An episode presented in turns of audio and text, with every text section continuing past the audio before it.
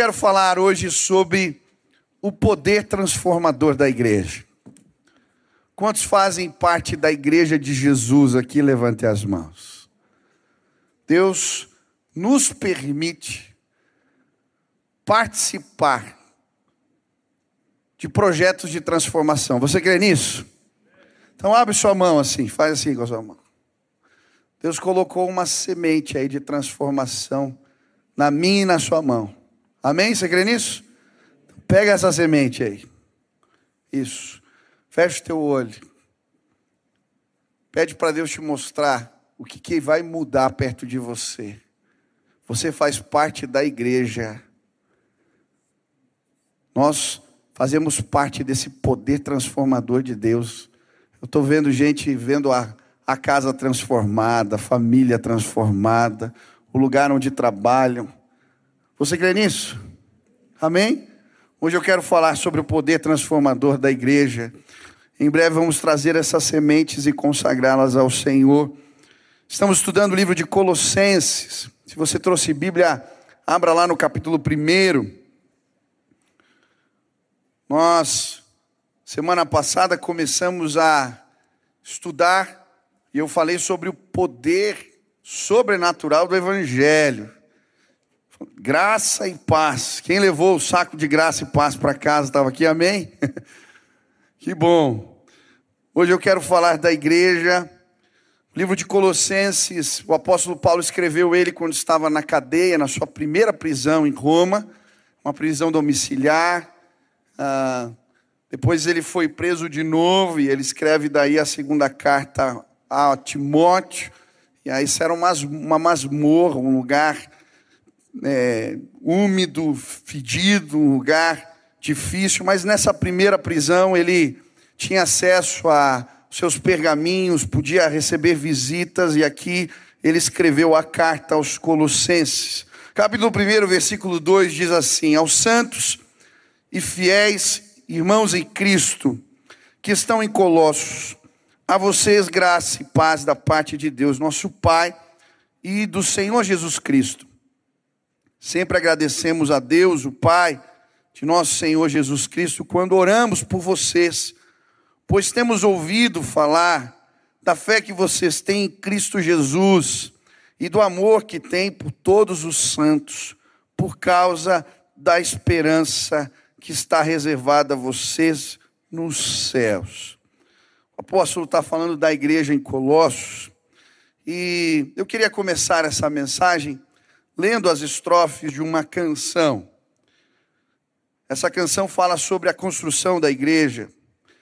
E a tradução dela diz: em Cristo apenas, nossa pedra angular, nenhuma outra base, podemos construir. Não é filosofia, nem a sabedoria do homem, todos os outros terrenos afundam como areia. Sobre esta rocha, o Senhor constrói a sua igreja e os portões do inferno não prevalecerão. Quando ligamos e desligamos, nós proclamamos Sua verdade. Em nome de Jesus não iremos falhar crucificado, ressuscitado dos mortos, levou cativo o cativeiro, está consumado. Ele nos deu as chaves, sua autoridade. Agora somos cordeiros para o louvor da sua glória. Glória, construa a sua igreja, construa a sua igreja, a levante do chão. Esta é sua igreja. Algumas semanas eu estive num culto fora do país e eles estavam cantando esta canção e o refrão repetia várias vezes: construa a sua igreja, construa a sua igreja, levante-a do chão. Enquanto eu estava ali no meio daquele louvor cantando, algo acendeu no meu coração.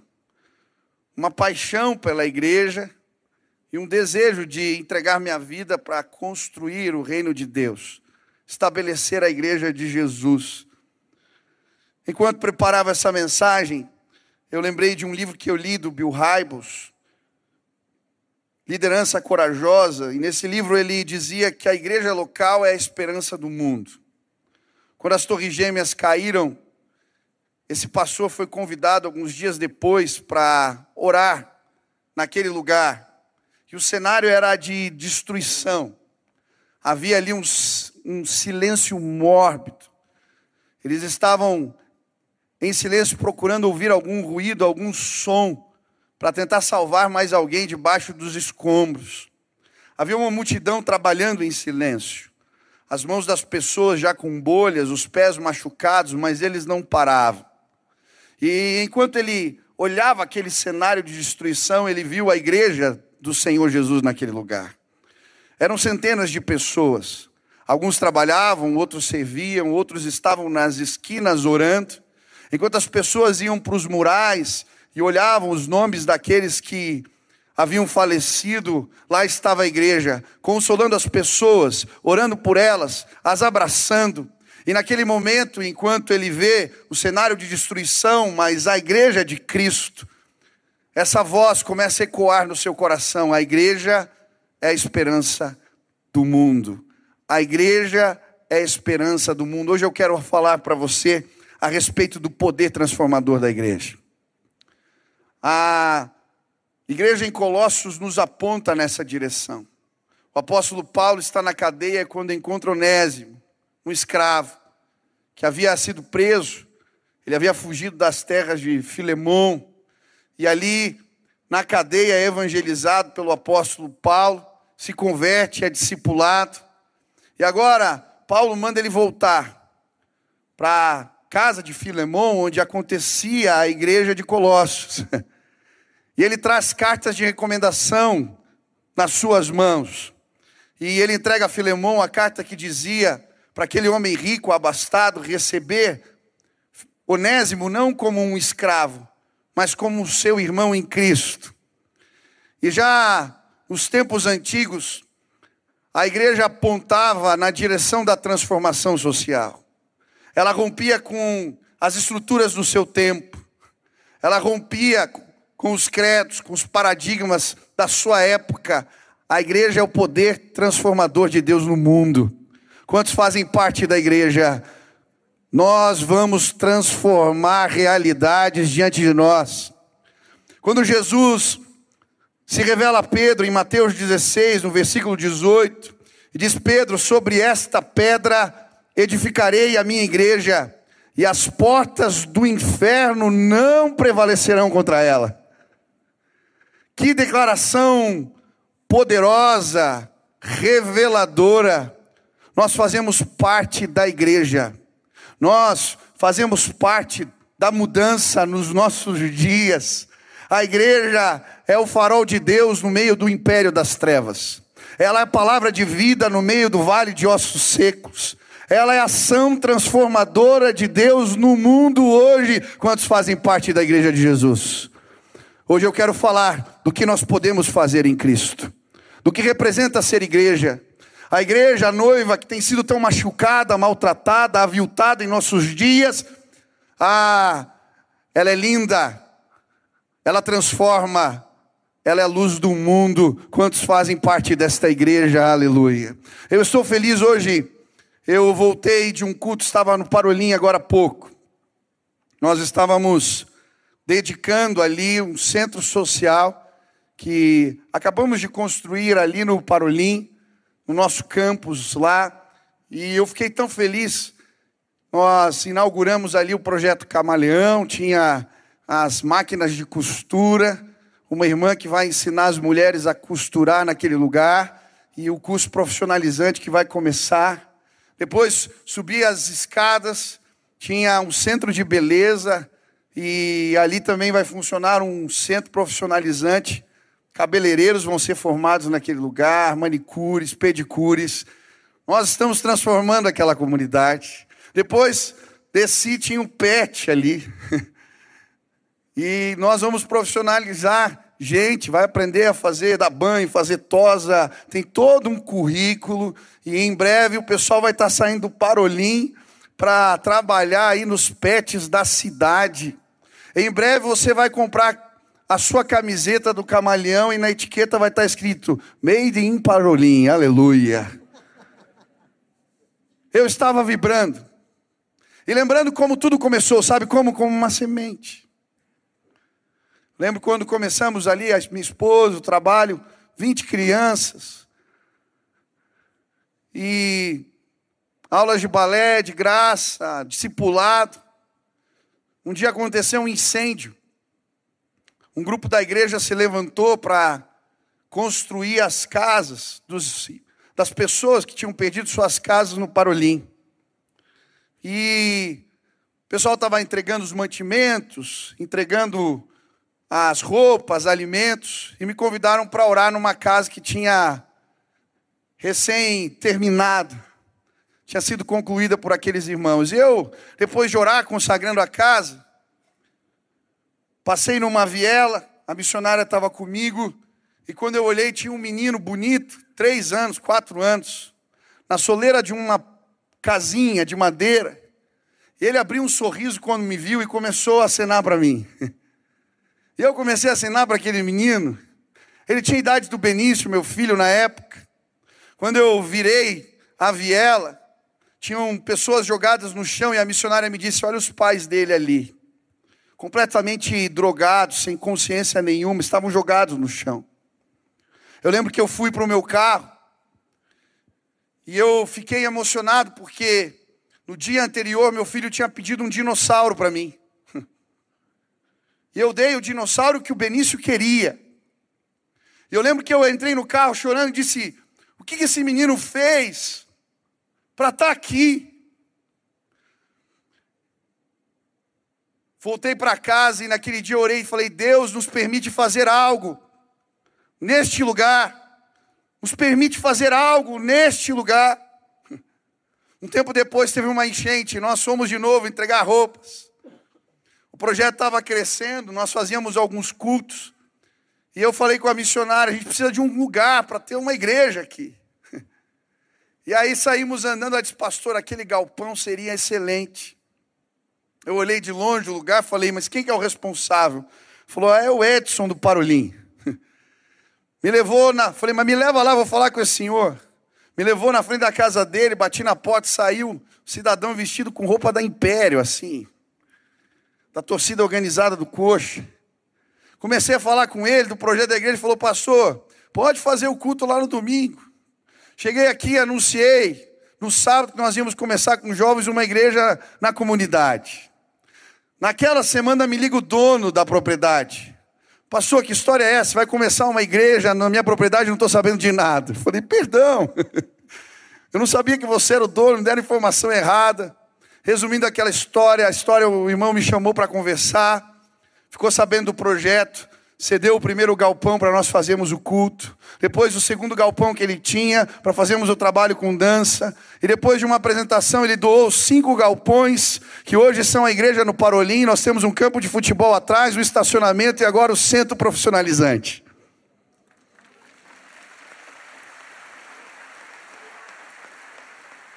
Hoje eu estava lá para falar na inauguração do centro. Sabe quem estava lá no culto? O Edson do Parolim. Não estava com a roupa do império, mas estava lá sentado. E na hora que começaram as crianças a cantar, tinham 80 crianças cantando. Eu fiquei pensando, o menino soleira da porta, agora é no 80 cantando. Eu fiquei sentado olhando e veio um algo no meu coração muito forte. Fala com Edson. Hoje ele vai aceitar Jesus. Fala com Edson. Eu levantei no meio do culto, chamei o Edson para fora da igreja e falei: Hoje é o dia que você vai entregar sua vida a Jesus. Deus falou comigo ali, Ele tem um plano para a sua vida, Ele te livrou da morte, e aquele homem começou a chorar. Hoje à tarde, antes do culto aqui, o Edson entregou a vida dele para Jesus. Ele dizia para mim, pastor, eu peguei a minha semente de fé. Você vai me ver falando em breve. Nós vamos ver o Edson pregando na comunidade em breve. Hoje eu vim te falar a respeito da igreja. Ela é o poder transformador de Deus no mundo. Quantos fazem parte desta igreja maravilhosa? Aleluia!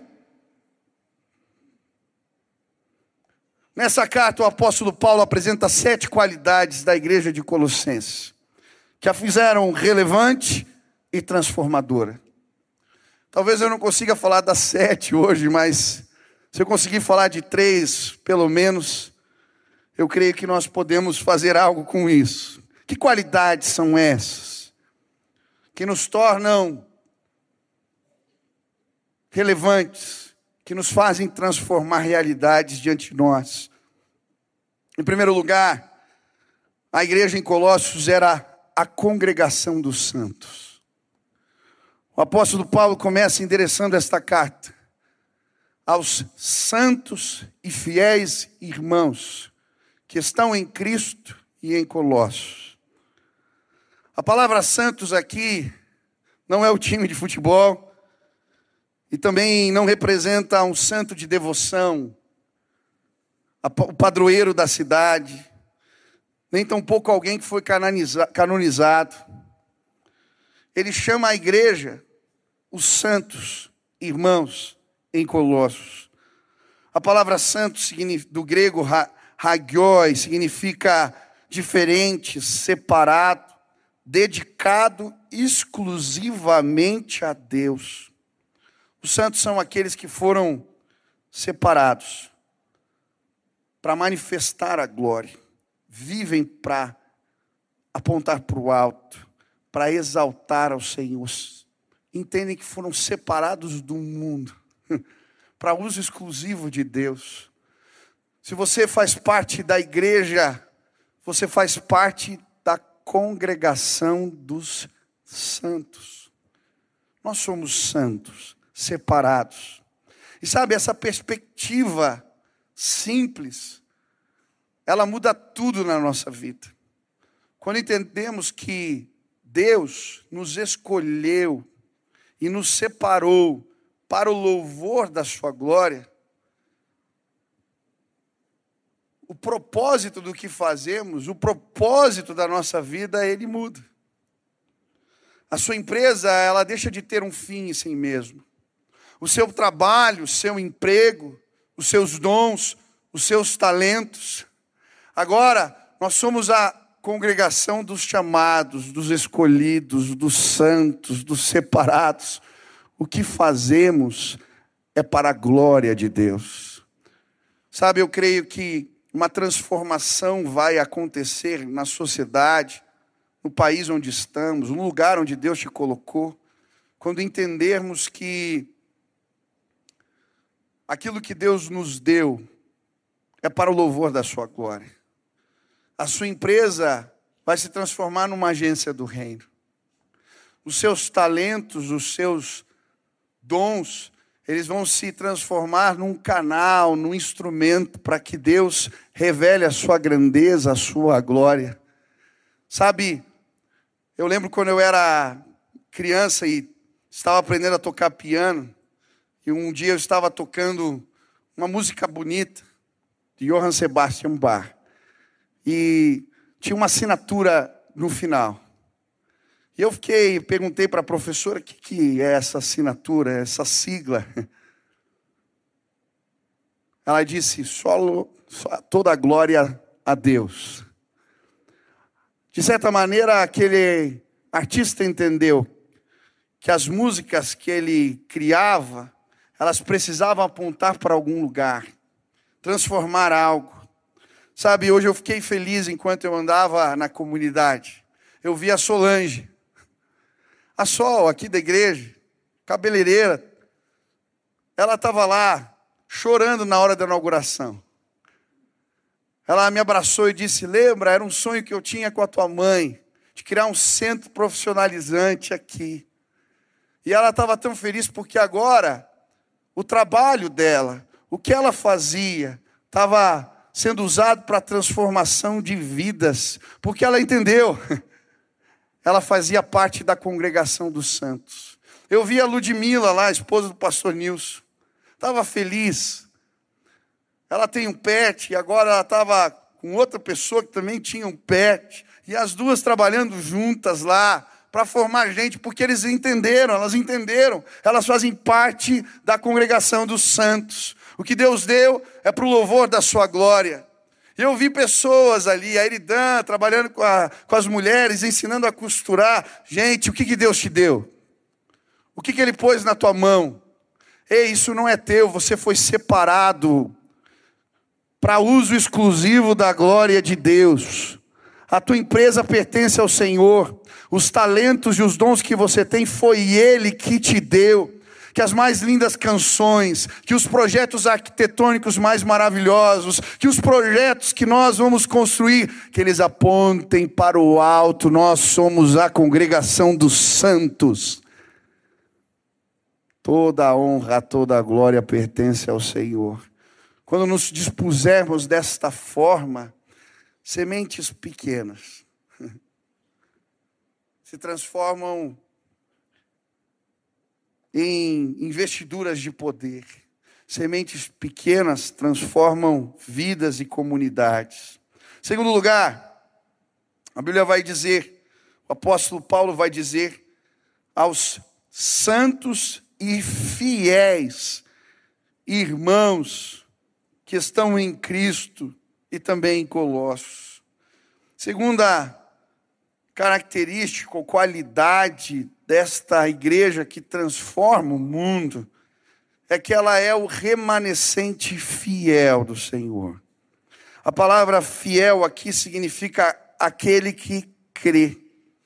E a igreja transformadora é aquela que, a despeito das circunstâncias, a despeito das dificuldades, das realidades difíceis, ela se mantém fiel, continua crendo e desempenhando o seu papel.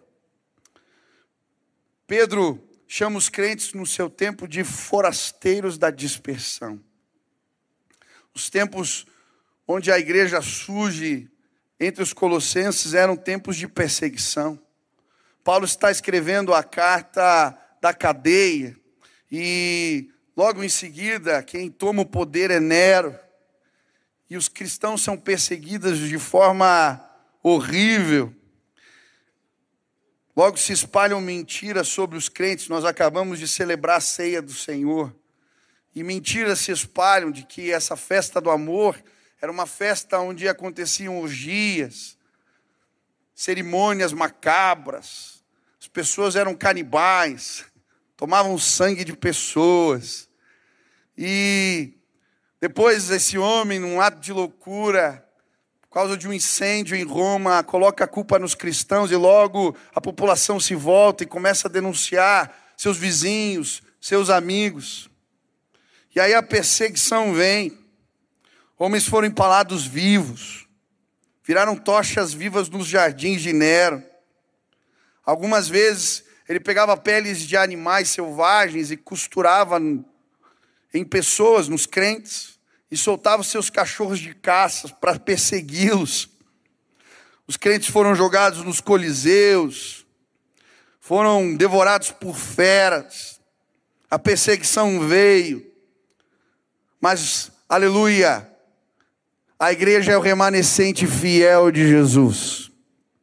Ela passou pelo Império Romano, ela passou pelas perseguições, ela atravessou períodos difíceis, porque nós não andamos por aquilo que vemos.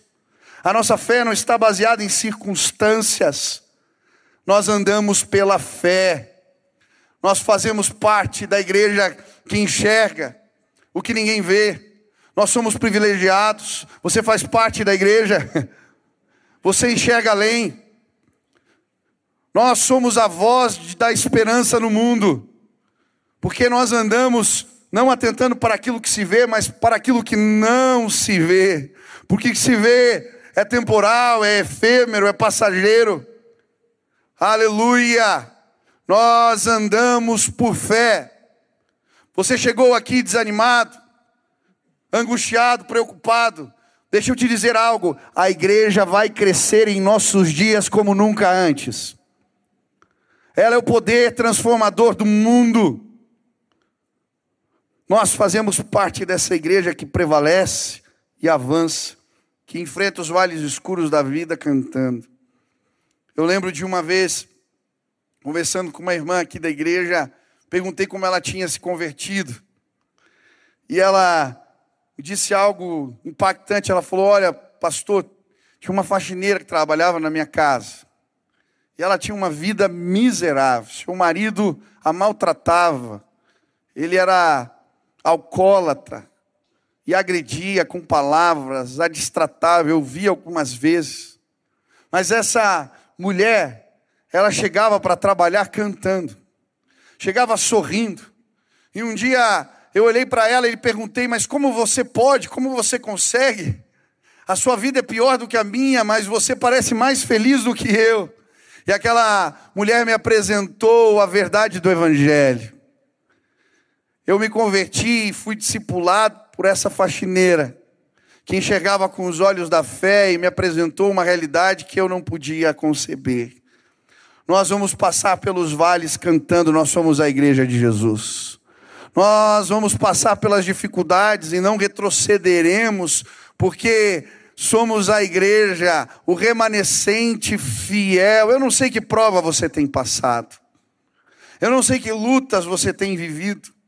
Hoje eu estava diante de uma comunidade que eu tenho certeza enfrenta lutas mais difíceis do que as nossas.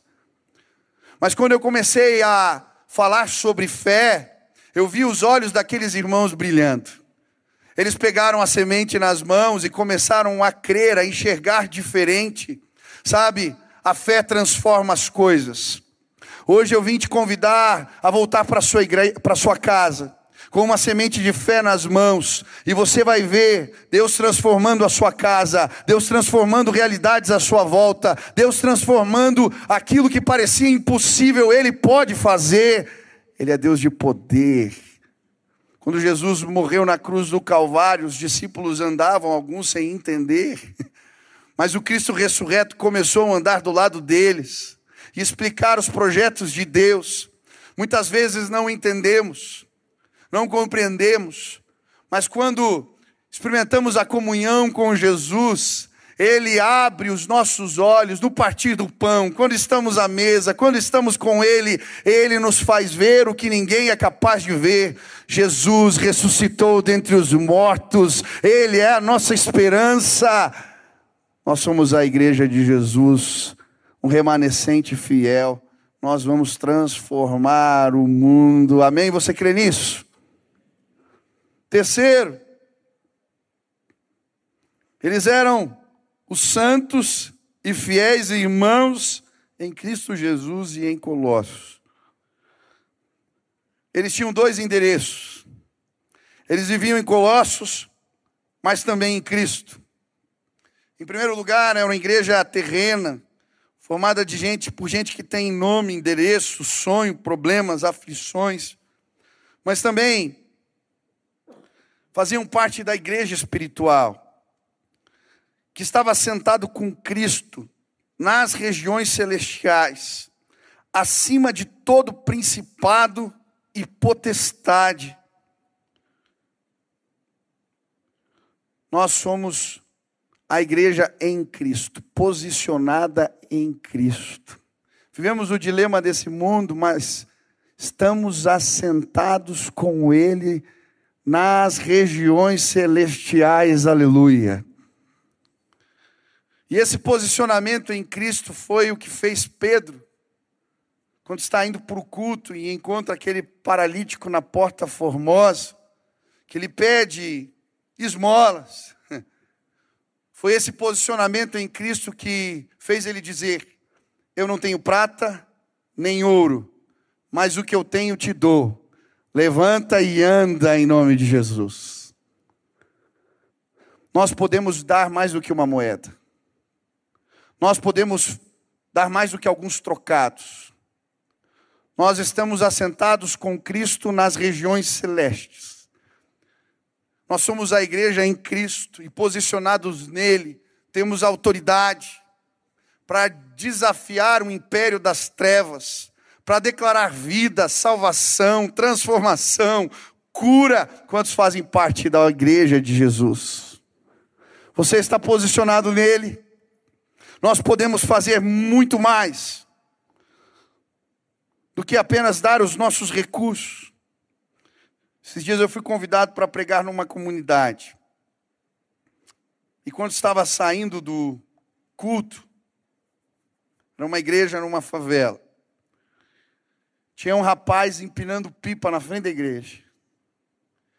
E na hora que eu estava saindo, veio uma convicção de Deus para dizer algo para aquele moço. Eu abri a janela e falei: Vem cá. Peguei no braço dele e disse: Ei, não foram os ventos que te trouxeram para cá. Foi Deus que te trouxe para frente da igreja. Olha para cima.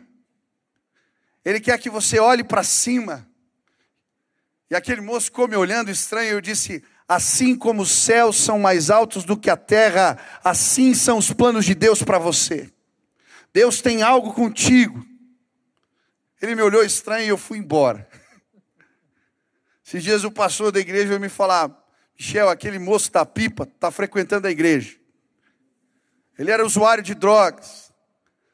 Um processo de restauração já começou na vida dele, aleluia. Sabe, nós vamos encontrar pessoas nos vales de ossos secos, as pessoas que estão sofrendo as mazelas deste mundo e nos pedindo algo. Mas nós estamos assentados com Cristo Jesus nas regiões celestes. Estamos em Curitiba, mas em Cristo Jesus. Estamos no Brasil, mas em Cristo Jesus. E na autoridade dele, veremos sim poder das trevas caindo por terra. Há poder no nome de Jesus para salvar, há poder no nome de Jesus para restaurar vidas, há poder no nome de Jesus. Quantos estão em Cristo? Eu lembro bem do dia que uma mãe me ligou em casa, era de madrugada, e eu só ouvi os berros do seu filho gritando. Ela dizendo: Pastor, por favor, vem aqui em casa. Eu cheguei naquela casa, o pai estava tentando conter o menino no quarto, e a mãe na porta me atendeu chorando. Aquele moço estava possesso, demoniado. Eu lembro que entrei no quarto daquele jovem, tinham coisas pregadas na parede, ele estava completamente angustiado, gritando. E começamos ali um processo de libertação que durou horas. Eu lembro que quando aquele moço se acalmou, eu pus dentro do carro, eu levei para a igreja, junto com outro pastor, nós começamos a ministrar na vida dele. E Deus começou a fazer algo maravilhoso. Já eram quase quatro horas da manhã, quando aquele menino foi liberto pelo poder do nome de Jesus. Eu lembro aquele semblante carregado, pesado. Agora, quando eu olhei para aquele moço e quando nós repreendemos aquele espírito que o dominava, ele abriu um sorriso, ele começou a chorar e logo em seguida ele começou atrás do telefone celular. Ele então pegou o telefone, ligou para sua mãe. Quando a mãe atendeu o telefone, ele disse: Mãe, Jesus me libertou. Jesus me libertou, eu não tenho mais nada, eu sou livre. Aleluia. Nós somos a igreja de Cristo Jesus. Estamos em Curitiba, mas estamos nele. Deus vai usar a tua vida. Ele nos deu autoridade. Deixe ele te usar. E a Bíblia continua nos apresentando as qualidades desta igreja pois temos ouvido falar, versículo 4, do amor que vocês têm para com todos os santos. Sabe, a igreja de Jesus, ela espalha a fragrância do amor de Deus no mundo. Esse era o testemunho de fé dos colossenses. Ele estava se espalhando. É como se eles dissessem: precisamos amar, precisamos amar, precisamos amar. E quando revelamos o amor de Deus no mundo, nos tornamos mais fortes. Uma das estratégias do inimigo nos nossos dias é tentar tirar a bandeira do amor das mãos da igreja. No ímpeto de lutarmos pelo que acreditamos, podemos acabar combatendo o mal com o mal. Mas esse não é o jeito de Jesus. Hoje eu queria te desafiar a pegar a bandeira do amor a espalhar esta fragrância. Nós somos o povo de Cristo, o povo que constrói casas na Síria. Depois da guerra, que alegria ver um vídeo do pastor Elias que veio aqui falar desse projeto para nós. Ele chegando na comunidade na Síria, as mulheres jogavam flores para ele. Quando ele entrou na igreja, as crianças recitando versículos, centenas de pessoas se convertendo, porque nós construímos casas para aqueles que nem crentes eram. Por quê? Porque nós somos a igreja de Cristo. Também fiquei maravilhado com esse movimento em favor dos refugiados ucranianos. Pagamos aluguel, despesas de pessoas. Durante um ano, temos o compromisso, são centenas de famílias espalhadas ao redor do mundo. A igreja está hasteando a bandeira do amor. Alguns são crentes, outros não. Mas nós somos a igreja que espalha a fragrância do amor de Deus no mundo. Ei, em nome de Jesus, hoje eu vim te convidar a espalhar esta fragrância, a não deixarem roubar das suas mãos esta bandeira Jesus transformou o mundo amando. Enquanto o chicoteavam, enquanto apanhava, ele estava de braços abertos. Pai, perdoa-lhes, porque não sabem o que fazem. Muitas vezes, estamos brigando com aqueles que não podem ver, porque eles não têm os mesmos valores que os nossos. Eles não foram transformados por Jesus. Nós vamos abraçar, continuar defendendo o que acreditamos, mas nós vamos hastear a bandeira do amor, nós somos a igreja de Jesus, e enquanto apanhamos, enquanto sofremos, nós vamos espalhar essa mensagem poderosa: o amor transforma, o amor liberta. Talvez o teu filho te feriu, vá atrás dele, talvez uma confusão se estabeleceu. Nós somos a igreja do Senhor Jesus, a igreja que transforma a sociedade. Eu lembro do, do testemunho dos missionários da Jocum, quando foram na Nigéria fazer um trabalho missionário, e aquele grupo radical, Boko Haram, eles tiveram oportunidade de falar com aqueles moços jovens da mesma idade que eles, foram seduzidos, arrancados por um movimento radical. E aqueles moços começaram a pregar o Evangelho, abraçar aqueles rapazes, falar do amor de Deus. E eles me contando que viam as lágrimas caírem pelos olhos, porque o amor, ele transforma realidades. Nós somos a igreja que espalha o amor de Deus no mundo, amém? Nós fazemos parte dessa transformação. Nós somos a esperança do céu. E é muito interessante porque ele vai dizer: Pois temos ouvido falar da fé que vocês têm em Cristo Jesus, do amor que tem por todos os santos, por causa da esperança que está reservada a vocês nos céus. A nossa perspectiva vai além desse mundo, ela vai além das circunstâncias. Nós temos uma esperança que é certa e que está reservada nos céus para nós.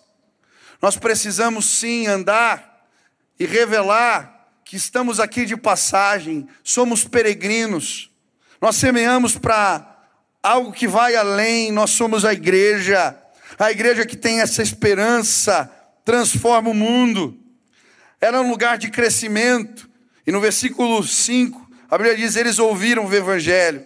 No versículo 4, eles creram em Cristo. No versículo 7, eles foram discipulados. No versículo 6 e 8, eles se tornaram cristãos frutíferos. A igreja é um lugar de crescimento. Aqui o nosso padrão é Jesus. Nós andamos em busca da estatura de Cristo. Eu não sei que estágio você está. Eu não sei se você parou de crescer de se desenvolver. Mas hoje eu quero te desafiar a continuar crescendo, a continuar subindo a escada, dando mais um passo, porque a igreja que transforma o mundo é o lugar onde nós olhamos para Jesus e constantemente queremos nos parecer com Ele. Hoje eu vim te dizer em nome de Jesus: Nós vivemos um tempo de tantas injustiças, de coisas que não entendemos. Eu olho para algumas realidades e talvez você também, elas trazem revolta. Algumas estão bem perto da gente, outras longe. Mas nós vamos ter que lidar com as injustiças na vida. E elas são um solo frutífero para que o inimigo lance sementes de engano e nos domine. Mas quando nós pegamos as sementes da fé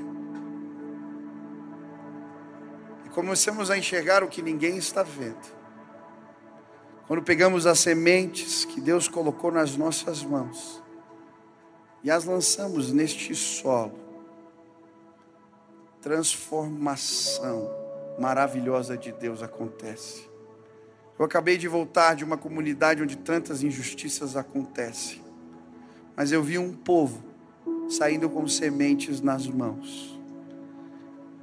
Eu creio, algo vai acontecer naquele lugar. Eu não sei, virarão profissionais, mudarão de vida, eu não sei. Algo vai acontecer. Eu vim te falar hoje sobre o poder transformador da igreja. E se você faz parte da igreja de Cristo, tem uma semente de transformação na sua mão. Nós somos o remanescente fiel, a congregação dos santos, posicionados em Cristo. Ah, nós somos a fragrância do amor de Deus neste mundo. Nós buscamos crescer a estatura de Cristo, que privilégio fazer parte da igreja de Jesus.